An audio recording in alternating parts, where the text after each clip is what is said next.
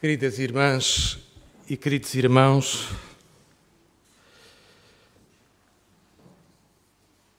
temos a graça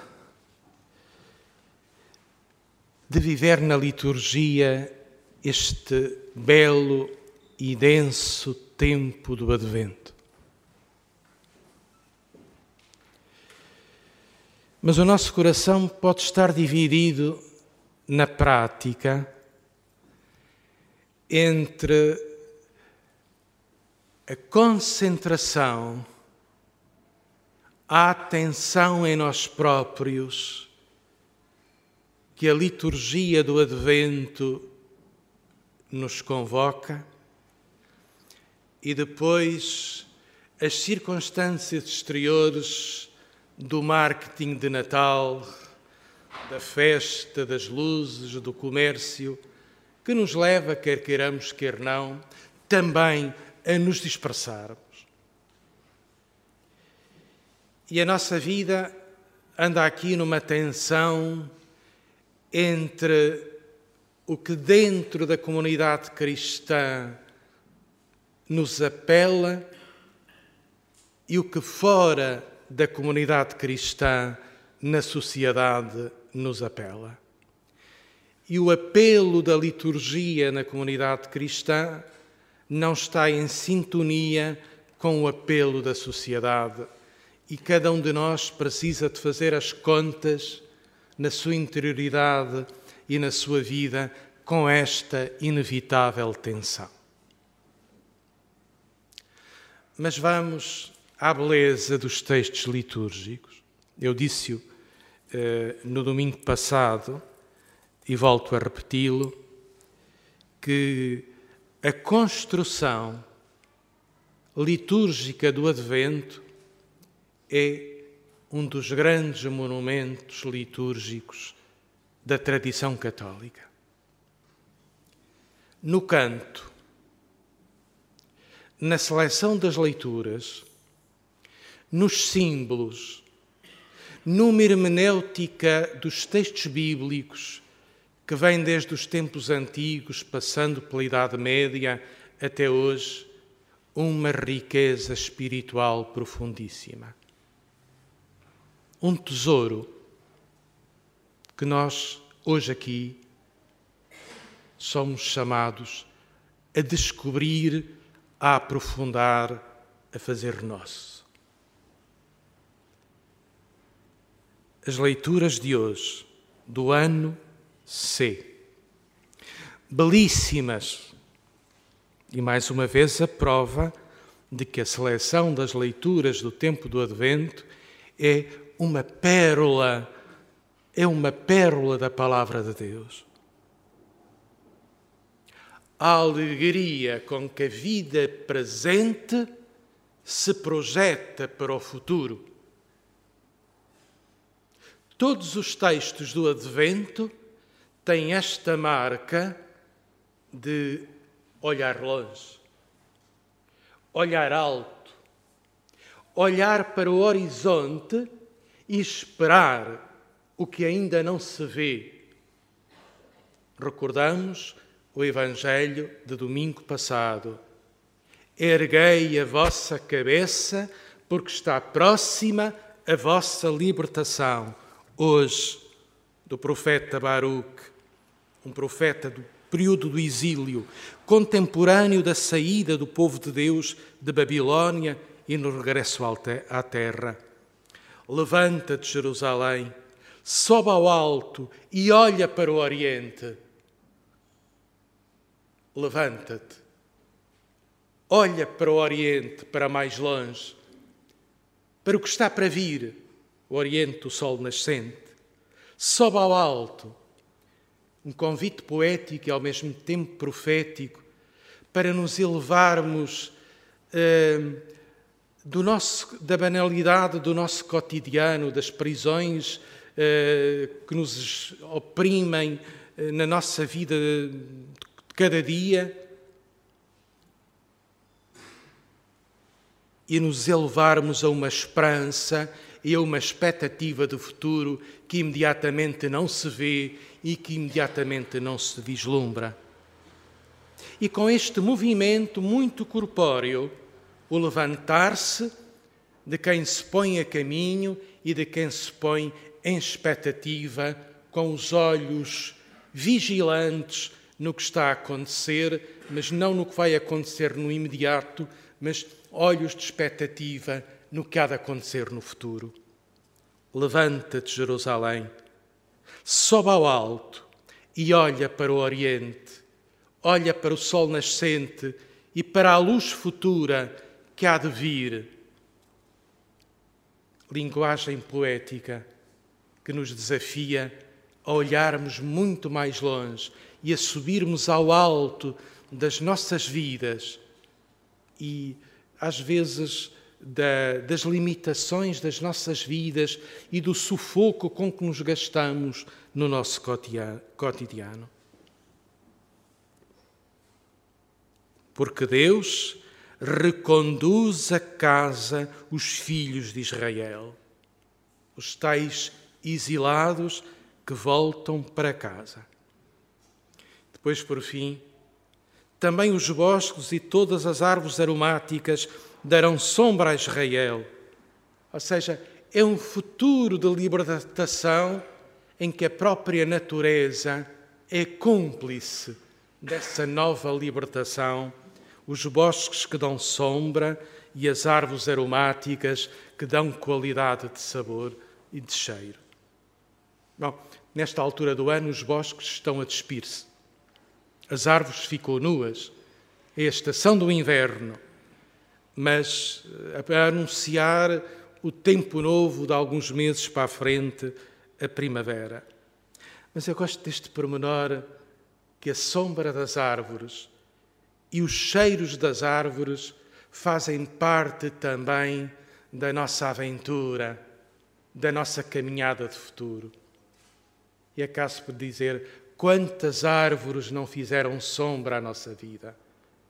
E quantas árvores de cheiro, quantos cheiros a nossa vida não respirou e não cresceu e não sonhou com o cheiro de flores, de amendoeira, de pinheiro ou de tantas árvores que nos fazem, que nos ajudaram a crescer e a sonhar o futuro. É curioso que nós sonhamos o futuro e esperamos o futuro, não apenas pela força do nosso desejo e pela força da nossa vontade e pela esperança em Deus, do Deus fiel. Esperamos o futuro também através da sombra e dos aromas das árvores. Isto é uma bela poesia tão concreta. Chegamos a Lucas. Lucas é o Evangelho deste ano. É, talvez de todos os quatro evangelistas, é, Lucas seja o evangelista mais literário, que nos oferece uma qualidade de texto mais bela. Dizem que era médico, homem culto, de cultura grega, e o seu Evangelho tem sempre um traço de uma grande elegância. Vejamos o Evangelho de Lucas de hoje. Ele começa convocando os senhores do mundo, os grandes da terra. No reinado do imperador Tibério, quando Ponço Pilatos era governador da Judeia, Herodes, tetrarca da Galileia, seu irmão Filipe, tetrarca da região da Itureia e da Traconídite, e Lisânias, tetrarca de Abilene, e o leitor chega aqui já se enganou em todos estes nomes, já tropeçou. e não esquece os sumos sacerdotes do tempo, o sogro e o genro, no pontificado de Anás e Caifás. Isto é um belo começo, soleníssimo. E quem ouve este começo de Lucas pode dizer que ele está com os grandes da terra. Começa a convocar as cidades imperiais, os territórios e os reinos com os grandes de senhores, a começar do imperador a acabar no sacerdote Caifás. Mas depois reparem no pormenor que vem a seguir. Foi dirigida a palavra de Deus a João, filho de Zacarias, no deserto. Imediatamente os grandes do mundo, as capitais do império, os reinos da terra, os centros de decisões são esquecidos na narrativa de Lucas para ser valorizada uma pessoa nas margens do mundo, lá no deserto, com uma singularidade excêntrica e com um estilo de vida completamente fora da norma, João Batista, filho de Zacarias. Isto é o espantoso do Evangelho de Lucas. Ele conhece a grande política e os senhores da terra, mas não, não se interessa nada por eles. Interessa-se pelas vozes concretas à parte, marginais, excêntricas, com uma singularidade pessoal que não copiam o imperador nem Pilatos, mas que se afirmam pela verdade de um estilo de vida e pela radicalidade de uma vida com Deus. E esta é a beleza do Evangelho de Lucas hoje. A palavra de Deus não é dirigida ao imperador em Roma palavra de Deus não é dirigida a Caifás no Templo de Jerusalém. A palavra de Deus não é dirigida aos senhores da terra, mas a um marginal lá na periferia do deserto, João Batista. E é esta voz que fala no deserto que imediatamente Lucas vai colocar em ação. Uma voz clama no deserto: Preparai o caminho do Senhor. Uh, nós podemos dizer que a nossa comunidade do rato tem as suas boas relações eh, com a sociedade culta e, se calhar, política de Lisboa. É da nossa história, é dos nossos conhecimentos pessoais e até do nosso cruzamento de companheiros de jornada, de histórias de vida. Mas o Evangelho provoca-nos. Provoca-nos a ouvirmos outras vozes que não são as vozes institucionais, que não são as vozes ouvidas segundo as autoridades do tempo, políticas, culturais, religiosas, são vozes marginais mas essas vozes marginais, periféricas, às vezes duras, provocadoras, e João Batista era um provocador e ao mesmo tempo um profeta radical.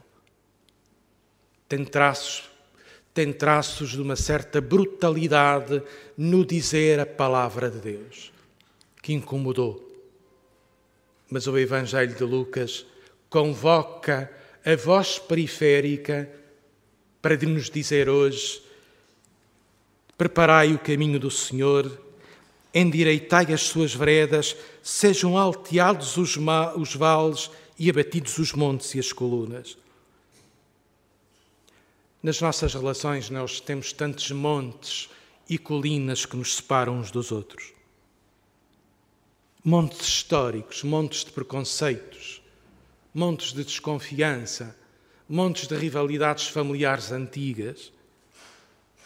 João, com a voz clara e radical, nos provoca na liturgia de hoje: abatei os montes que vos separam uns dos outros, endireitem-se os caminhos tortuosos das relações, das nossas vidas, para que toda a criatura veja a salvação de Deus. E assim termina o Evangelho de hoje. Toda a criatura é todo o ser humano, é toda a carne, mas nós podemos ir mais longe.